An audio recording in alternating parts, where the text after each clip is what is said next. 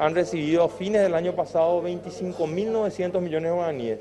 Eso distribuido entre 300 escuelas dio unos recursos para que las directoras con las eh, asociaciones de padres, con la comunidad, puedan poner en las mejores condiciones posibles las aulas para recibir a los estudiantes. Son más de 25 mil millones que entregamos a fines de diciembre.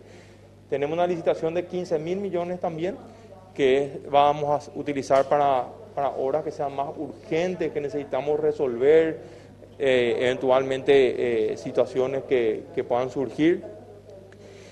Y realmente tenemos, estamos tratando de articular la mayor cantidad de recursos posibles para poder mejorar la infraestructura. Sabemos que eso no es suficiente y que en muchos casos pueden haber todavía instituciones a cuales les falte reparación o mantenimiento o ampliaciones.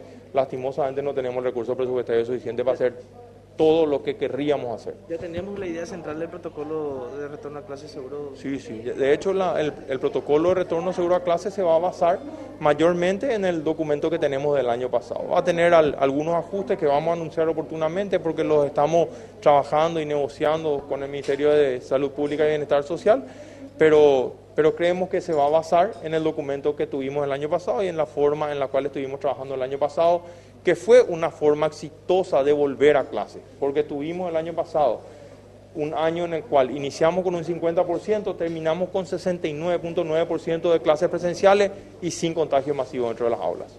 Es decir, ministro, que independientemente del índice de vacunación de los niños, se va a iniciar el 21 de febrero la clase. El año pasado hemos dado clase durante todo el año sin ninguna vacuna a ningún niño, a ningún joven. Este año esperemos tener mayor cantidad de jóvenes y niños vacunados, pero el 21 de febrero volvemos a clase.